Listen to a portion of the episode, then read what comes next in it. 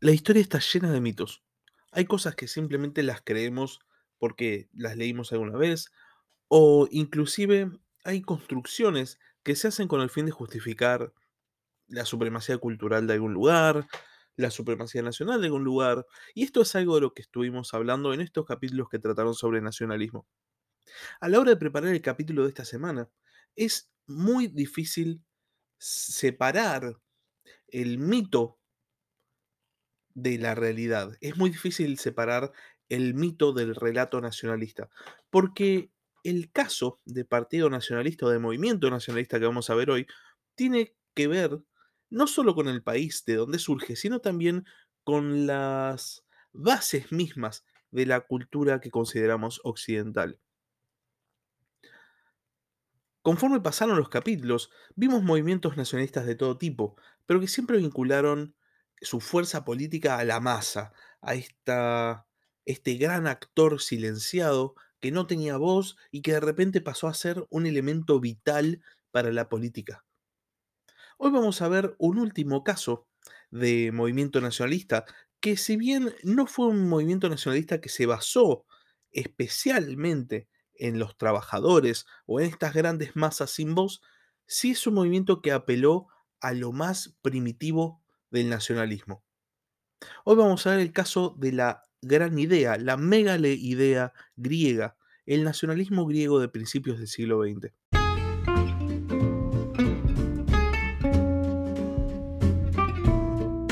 Sean bienvenidos a la Barba Roja de Barba Roja, un espacio para hablar sobre curiosidades de la historia.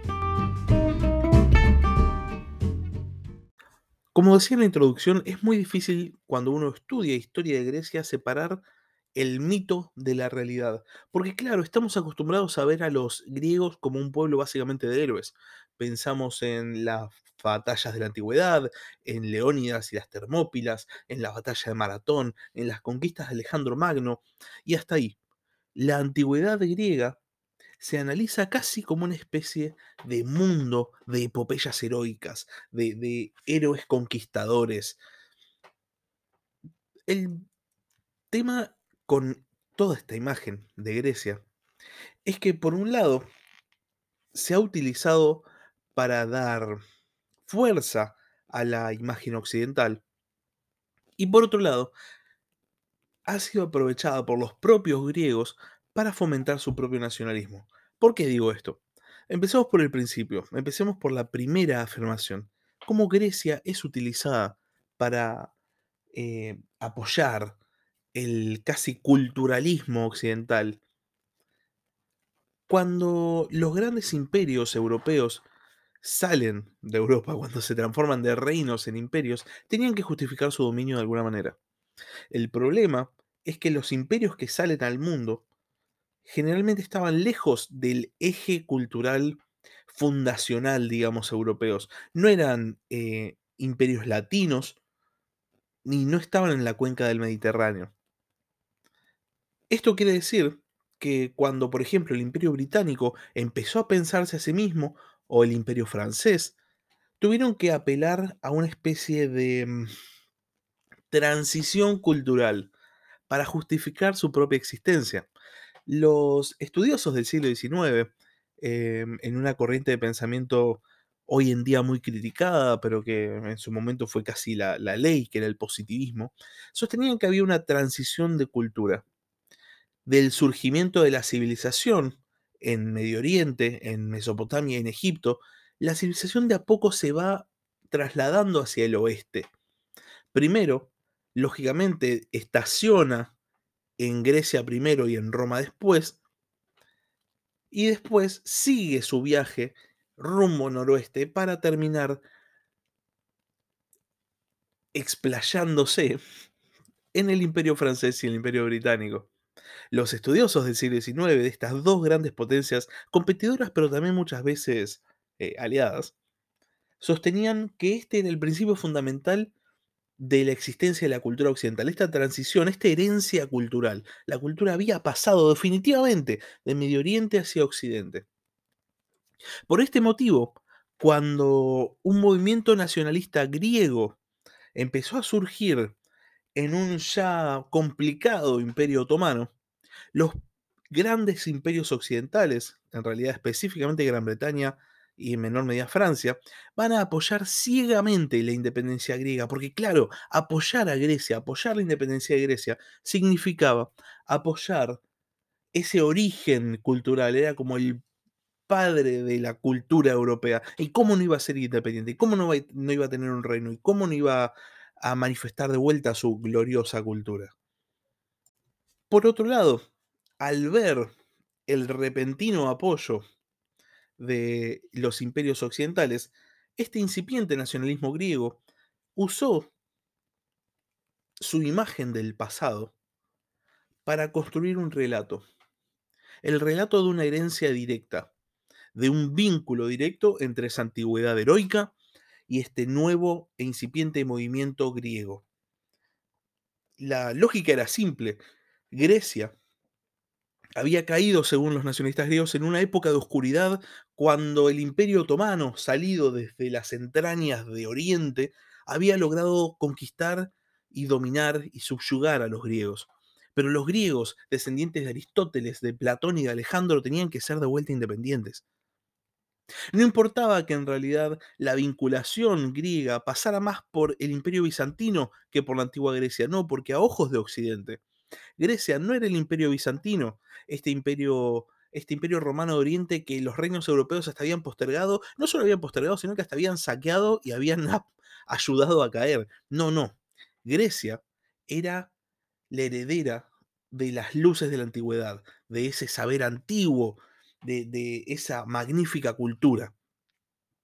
De vuelta, los griegos, que habían pasado ya 500 años siendo eh, gobernados por los otomanos, habían perdido completamente, como es lógico porque los pueblos evolucionan, no, se quedan estancados.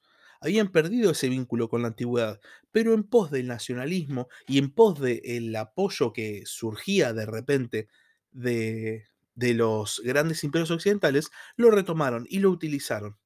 Es así como los, los griegos consiguen un estado independiente bastante temprano en el siglo XIX, a diferencia de otros territorios del Imperio Otomano. En 1830 Grecia era independiente, era un reino, un reino chico que abarcaba poco más del Peloponeso, no mucho más. Pero sin embargo, pese a que era un reino chico, la ambición era grande. Inmediatamente, cuando los griegos consiguieron la independencia, surgió la megale idea. Literalmente significa la gran idea en griego.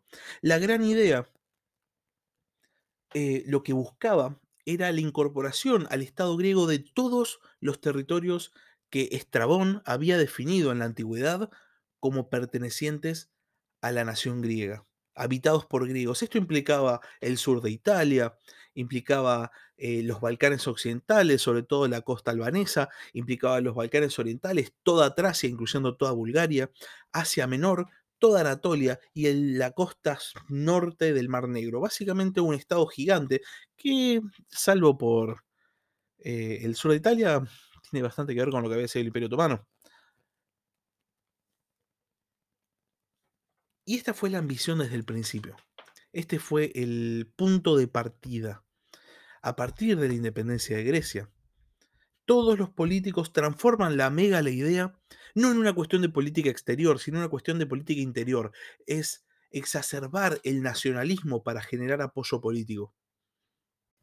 Claro, con lo que no contaban los nacionalistas griegos es que todos estos territorios que Estrabón había dicho que habían pertenecido a la nación griega, habían también pasado por diferentes procesos históricos y habían sido habitados por otras poblaciones, inclusive poblaciones que se habían mezclado con los griegos locales.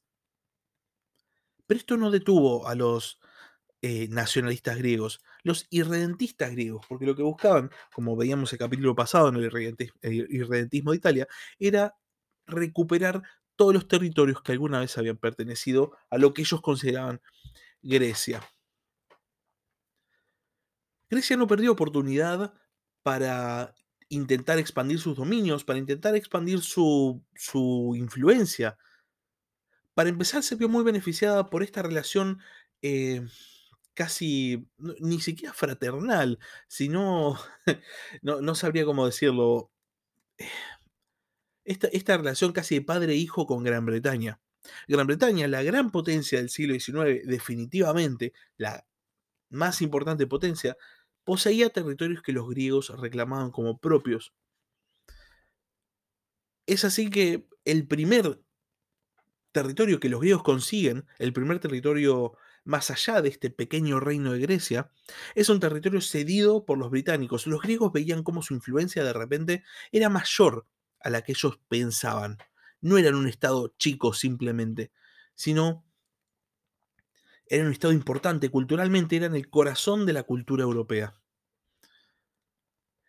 Los irredentistas griegos pretendían, eh, sobre todo las poblaciones de Asia Menor, muy vinculadas históricamente a, a Grecia, especialmente la, la, joya de la corona para la idea era la ciudad de Esmirna, eh, que queda en la costa oeste de Anatolia, que como dato de color tenía para la época de, mm, de la independencia griega mucho más grecoparlantes que la propia Atenas, la propia capital del nuevo reino.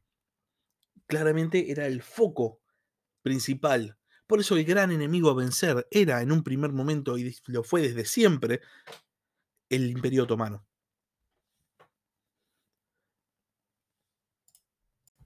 Grecia aprovecha un movimiento nacionalista em, independentista en Creta para declararle la guerra al Imperio Otomano. Imperio Otomano que recordemos era una potencia en decadencia. Y es así como en 1897 los dos estados, el nuevo estado griego y el decadente Imperio Otomano, se disputan el dominio sobre Creta. Claro, el Imperio Otomano era una potencia en decadencia, pero ante todo era una potencia. Y Grecia era un incipiente país que con el, eh, tenía el apoyo de Occidente, sí, pero seguía siendo un país chico con pocos recursos. Grecia se da cuenta de mala manera, casi en un evento premonitorio de lo que va a venir después en los años 20 del siglo XX, que no puede derrotar a Turquía sola. Grecia es aplastada en la guerra contra el Imperio Otomano y tiene que quedarse por unos buenos años en el molde. De todas maneras, los nacionalistas griegos, pese a perder esta guerra, no se quedan de brazos cruzados. En los Balcanes, todavía dominados en su gran mayoría por los otomanos, había poblaciones griegas, búlgaras, serbias, que buscaban independizarse y unirse a sus respectivos nuevos países. ¿Qué pasaba? El problema es que estas poblaciones vivían en, el mismo lugar. Es esto que decía antes. Eh, Estrasbón sí definió los lugares que pertenecían a la nación griega, pero esos lugares, eh, al pasar los años, habían evolucionado. Las poblaciones habían llegado, se habían mezclado, había habitantes que antes no existían. Entonces no eran poblaciones étnicamente homogéneas, ni siquiera lingüísticamente homogéneas.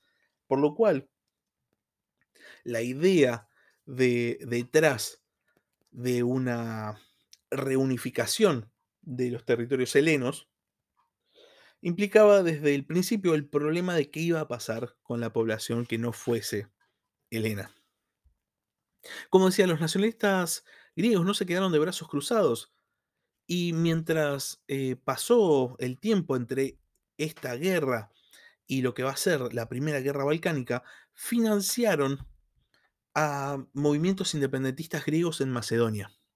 ¿Qué pasaba? Del otro lado, al norte, el nuevo Estado búlgaro estaba financiando independentistas búlgaros en Macedonia, porque Macedonia, pese a ser una región vinculada en la historia con el mundo griego, es la patria de Alejandro Magno, Macedonia había sido durante siglos la frontera y la principal área de combate y de conquistas entre el imperio búlgaro y el Imperio Bizantino. Estos dos estados, grandes estados, muy poderosos estados medievales que se habían disputado la hegemonía en los Balcanes, habían encontrado en Macedonia una frontera. Entonces, claro, había búlgaros y griegos de los dos lados. Entonces, todo se determinó en quién bajaba más plata para financiar más los movimientos independentistas. Y búlgaros y griegos ni siquiera eran los únicos pueblos. La ciudad Salónica, capital de la región de Macedonia, era mayoritariamente sefardí. Los sefardíes, los judíos ibéricos expulsados de la península ibérica en 1492, los judíos españoles, habían encontrado en el Imperio Otomano eh, aguas seguras y se habían asentado principalmente en estas ciudades eh, portuarias en el mar Egeo. Salónica, Esmirna, Constantinopla son eh, sedes de, una, de comunidades grandes de sefardíes. Y en Salónica específicamente eran mayoritarios, eran mayoría. Lo cual chocaba con la idea de un estado étnicamente heleno. Pero bueno, al margen de esto, eh, los estados balcánicos, al margen de, estar financiando secretamente estas, eh, estos movimientos independentistas, deciden formar una alianza y en el año 1812 le declaran la guerra al Imperio Otomano. El año anterior, o sea, en 1811, había sido el escenario de la guerra entre el Reino de Italia y el Imperio Otomano, que había terminado en una terrible derrota para los turcos. Los estados balcánicos, viendo la debilidad del Imperio Otomano, decidieron declarar la guerra. En poco tiempo la ganaron. Logran conquistar todos los territorios, prácticamente todos los territorios europeos, eh, salvo Tracia, lo que hoy en día se llama Tracia, ¿no? Eh, que es eh, lo que rodea a, Estambul y la propia ciudad de Estambul. El resto de los Balcanes queda en manos de los nuevos eh, estados independientes. Pero es desde el principio una manzana de la discordia. Como ya habíamos dicho, había una disputa entre griegos y búlgaros sobre quién se iba a quedar con Macedonia. Los griegos deciden hacer un tratado secreto con Serbia, dividiéndose Macedonia entre ellos y dejando a Bulgaria de lado. Y Bulgaria responde declarando la guerra. En 1913, un año después de la Primera Guerra Balcánica, eh, sucede la Segunda, donde Serbia y Grecia, y después Rumania, luchan contra Bulgaria y la derrotan. La mega idea de repente parecía muy posible, porque Grecia no solo se había quedado con Macedonia, sino que había conseguido parte de la costa búlgara en el Egeo, y de repente la idea de reconquistar los territorios que antiguamente habían pertenecido a la nación griega parecía factible. En estos años de guerra, Grecia multiplica su territorio un 70%, lo cual obviamente dio eh, combustible a las ideas nacionalistas. Y es así como llegamos a la época de la Primera Guerra Mundial. Claro, la Primera Guerra Balcánica es 1912, la segunda es 1913, 1914 es el estallido de la Primera Guerra Mundial. Para este momento, específicamente desde 1909, gobernaba en Grecia un militar, eh, de hecho los militares habían organizado un golpe de Estado, y habían colocado a un tipo que llamaba un señor, que se llamaba Benicelos, a la cabeza de este nuevo gobierno de facto. Venizelos era un ferviente nacionalista, un ferviente partidario de la idea. El tema es que ante la Primera Guerra Mundial se va a generar una división entre el gobierno de facto y la corona griega, porque Venizelos, partidario del entente, busca que su país se una del lado de Francia y Gran Bretaña, mientras que la corona griega, Constantino, el rey griego, que era cuñado del Kaiser Guillermo II, se inclinaba más por una alianza con Alemania y con Bulgaria, con el fin de ir contra Serbia, que recordemos había sido aliada de Grecia en la Segunda Guerra Balcánica. Claro, para Constantino era más importante las tierras que dominaba Serbia que un eventual choque contra Bulgaria. Pero Venizelos no lo veía así. Para Venizelos, el gran enemigo de la nación griega era Bulgaria. Y es así como va a hacer todo lo que pueda para presionar a su gobierno, a su gobierno, a su estado, para inclinar la balanza hacia este punto. Es, este momento se llama el gran cisma, que básicamente nosotros lo llamaríamos la grieta, porque se produce una división entre estos dos eh, modelos de relaciones exteriores, uno inclinado hacia la entente y otro inclinado hacia los imperios centrales, y cada uno que vaya obteniendo más poder, va a inclinar la balanza hacia su lado. Eh, digamos, la diferencia entre la grieta griega y la grieta argentina es que Grecia estaba en el medio de una, primera, de una guerra mundial y Argentina por ahora no. Pero bueno, la, idea persiste. Cada una de las fuerzas políticas inclinaba para su lado y deshacía lo que el otro hacía. De vuelta, Constantino no, no quería confrontar con Bulgaria. De hecho, eh, en 1915 envía al propio Venizelos a Bulgaria, no le debe haber caído nada bien, a informar que su país no interven intervendría en caso de un ataque de Serbia. O sea, si las fuerzas serbias iban a chocar con las fuerzas búlgaras, Grecia se iba a quedar al margen. Esto era nuevo. Obviamente, la, el, hacia dos años, en la guerra balcánica, Grecia y Serbia se habían unido incondicionalmente junto con Rumania para atacar los tres a Bulgaria.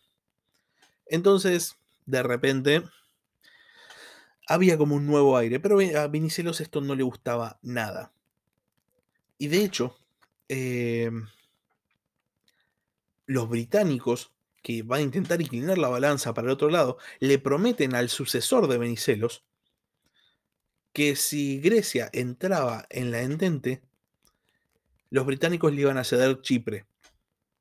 Esto era muy tentador para la fuerza política de Venizelos, porque Chipre era una isla, sigue siendo una isla, con una población mayoritaria grecoparlante. Entonces, para los, eh, para los que apoyaban la gran idea, Chipre era vital para el concepto de una Grecia completa. Sin embargo, el sucesor de Venizelos rechaza la oferta, lo cual nos hace pensar que si bien había una grieta, en realidad no había una intención real de unirse eh, a, la, a, la, entente. El tema es que Venizelos, antes de dejarle el, el espacio político a su sucesor, había autorizado a que un contingente anglo-francés entrara en la ciudad de Salónica, literalmente autoriza a que 250.000 soldados de Inglaterra y Francia se instalen en la ciudad de Salónica y que la usen como base de operaciones contra el Imperio Otomano y contra Bulgaria. Y a estos 250.000 se le suman 150.000 soldados serbios que escapaban de una Serbia ya conquistada. O sea, estamos hablando de 400.000 soldados de la Entente en pleno territorio griego.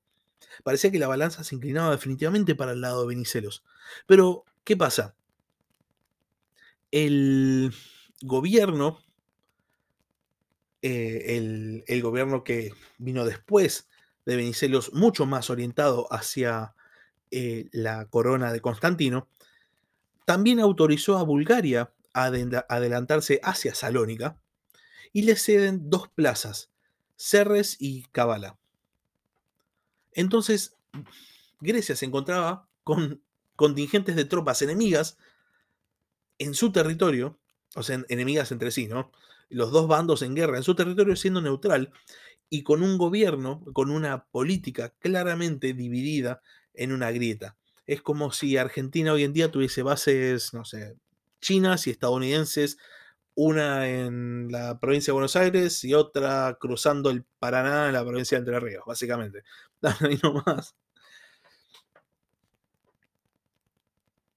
Pero bueno, eh, la Entente de todas maneras llevaba a cabo eh, una, eh, en Grecia una política de presión. Querían que Grecia se uniese a la guerra del lado de, de Francia y Gran Bretaña, por lo cual presionan al rey Constantino a que se una al entente.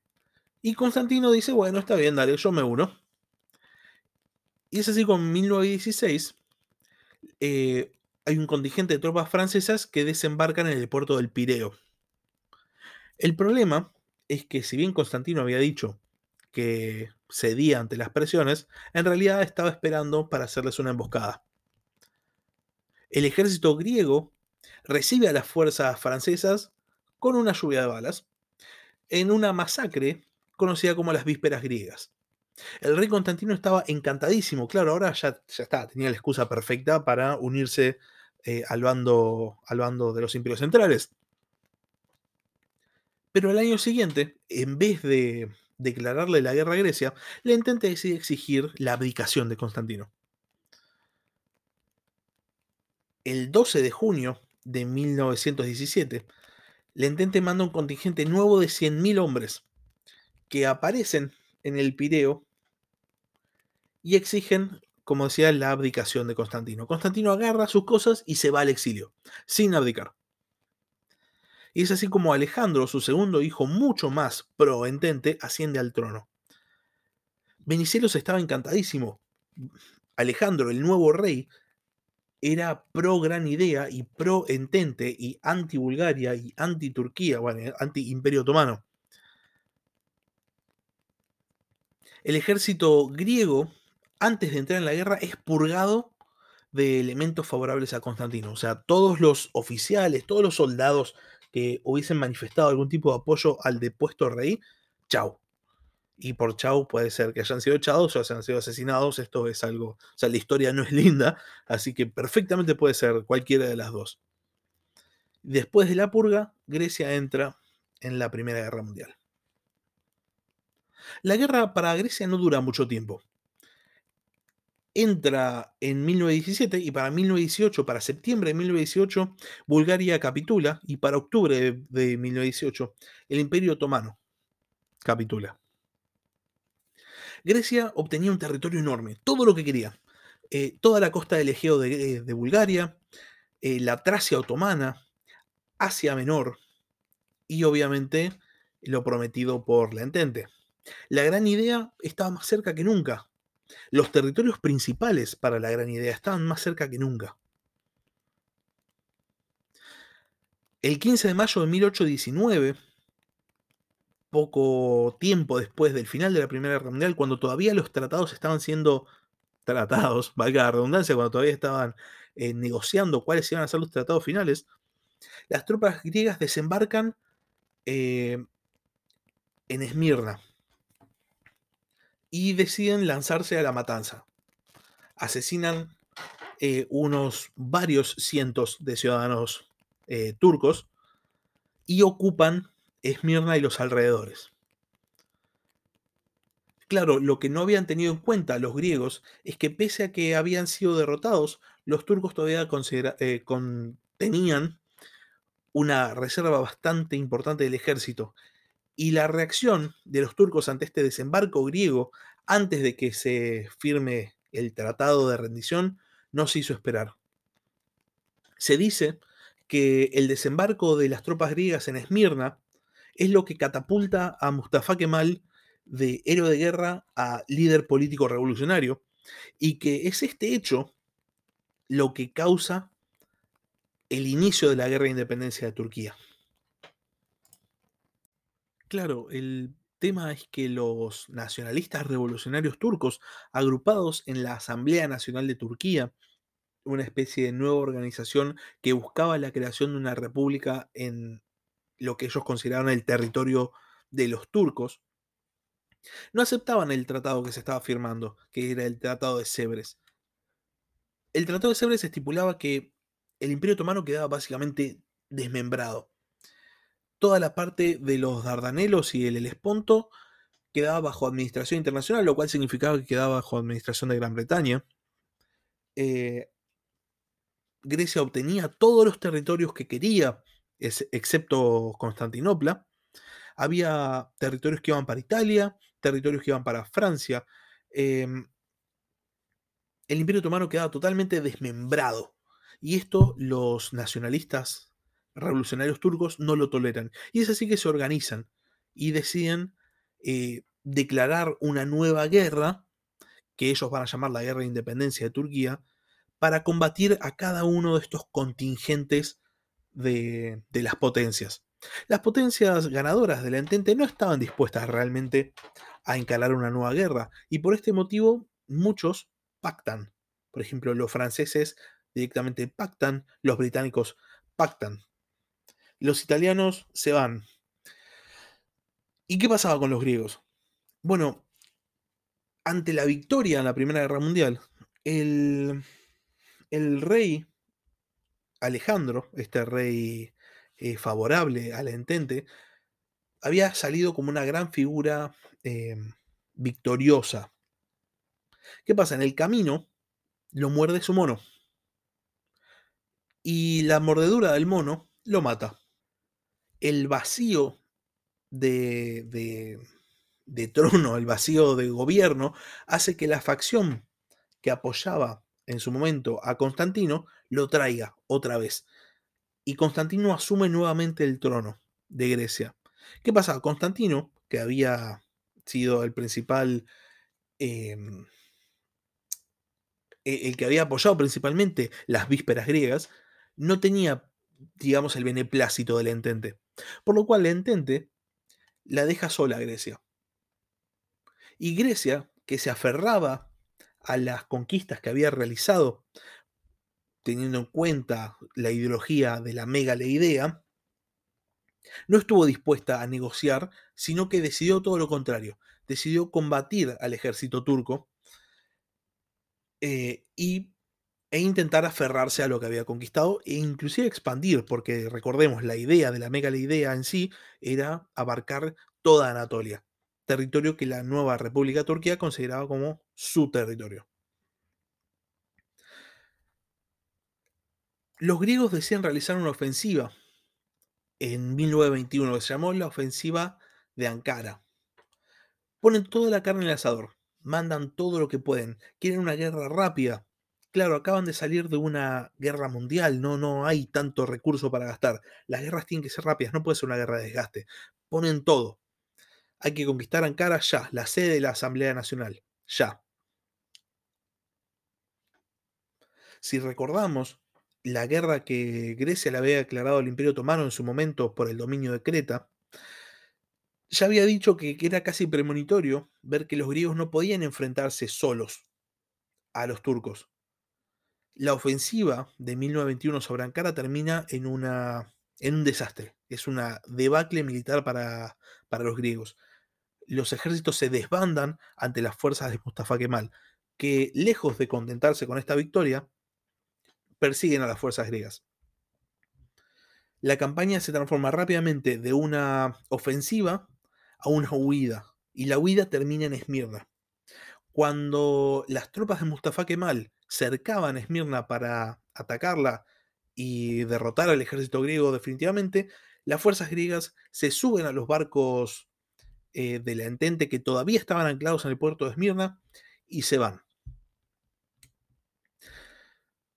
Y es así como las fuerzas de Mustafa Kemal entran en Esmirna. Y lo que sigue es una masacre.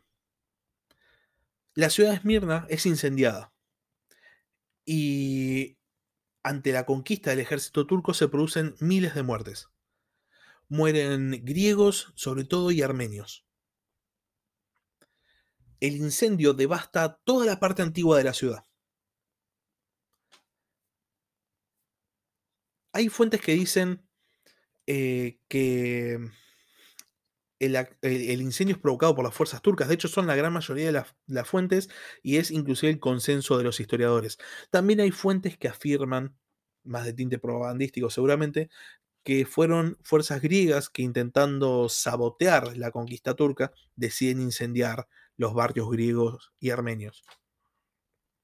Lo más probable es que hayan sido las fuerzas eh, turcas que buscando venganza por el primer desembarco y matanza eh, de turcos por parte de los griegos, se hayan cargado a todos los griegos y armenios que encontraron en su camino.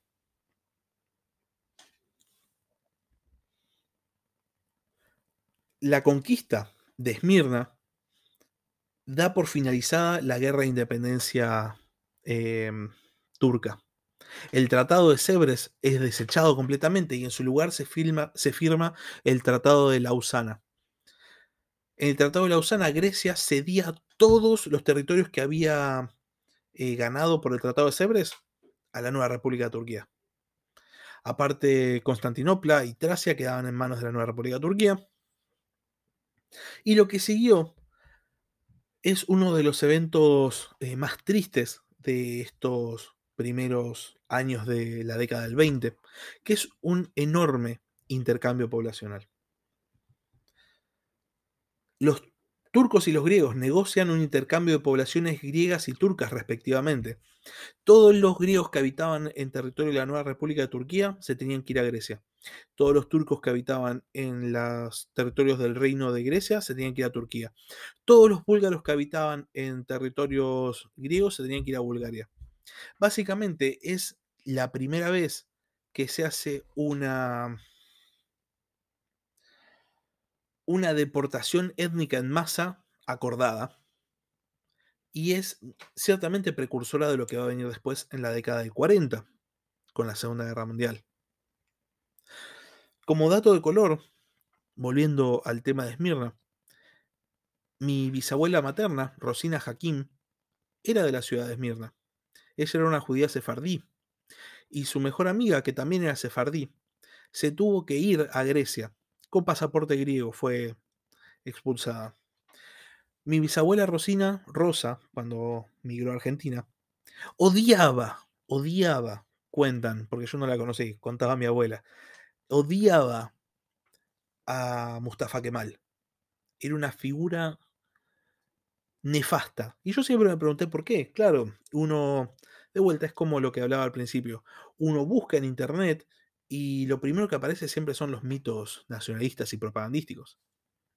Entonces, eh, Mustafa Kemal es bronce bruñido, es, es eh, la figura, es el prócer Ataturk, el padre de los turcos. Y no se considera las atrocidades que pudo haber comandado. Interesantemente, eh, Rosa y su mejor amiga Malka se reencontraron en Argentina eh, ella, mi bisabuela turca, y su mejor amiga griega, se reencontraron en Argentina. Pero la historia que vivieron cuando eran chicas, el incendio de Esmirna, la matanza de miles de personas y la deportación masiva de personas, debe haber sido enormemente triste. Y esto nos lleva a la reflexión final de todo este bloque de, de nacionalismos, nacionalismos de masas, vemos cómo a finales del siglo XIX todos estos nuevos actores adquieren voz y de repente lo que importa es enaltecer a la masa, enaltecer al músculo político, porque lo que importa es conseguir el apoyo político suficiente para perpetuar el modelo en el poder. Y como vemos una y otra y otra vez, esto no lleva a ningún final feliz, no lleva a nada bueno. De hecho, la gran idea y también el nacionalismo turco fueron los protagonistas del conflicto de Chipre. En la década de los 70, el general de brigada Ioannidis decide, eh, griego, decide hacer un golpe de Estado en Chipre, derrocando al presidente chipriota Macarios, con el fin de unir a Chipre con Grecia, por esta idea de la gran idea de que todos los territorios helenos deberían ser parte del mismo Estado y cuestión. Turquía responde a esto invadiendo la isla, invadiendo específicamente la sección norte de la isla, de mayoría turca. Hasta hoy en día Chipre está dividida entre la República de Chipre al sur y Chipre del norte, eh, administrada por Turquía al norte. De hecho, la situación de Chipre del norte es lo que impidió hace ya décadas, lo que impide hace décadas que Turquía entre en la Unión Europea. Este mismo conflicto de Chipre se desató hace muy poco, hace un año, dos años, cuando eh, buques de exploración de hidrocarburos turcos quisieron explorar aguas de Chipre del norte o de Chipre del sur, no recuerdo bien, aguas circundantes a la isla de Chipre, lo cual desencadenó una enorme crisis política que casi termina en guerra entre Grecia, apoyada por Francia, de vuelta, pensemos en la primera parte del capítulo, contra Turquía. Así que vemos como todos estos movimientos políticos siguen teniendo actualidad y siguen motivando decisiones políticas, no solo para la política exterior, sino también para la política interior. La gran idea sobrevive hasta hoy en día como una gran fuerza de cohesión nacionalista para dentro de Grecia. De hecho, Grecia es un, estado que tiene muchos partidos nacionalistas. Pero una vez más, nada bueno sale de los partidos nacionalistas. Y la gran mayoría de sus veces terminan, la gran mayoría de las veces terminan en catástrofes o guerras.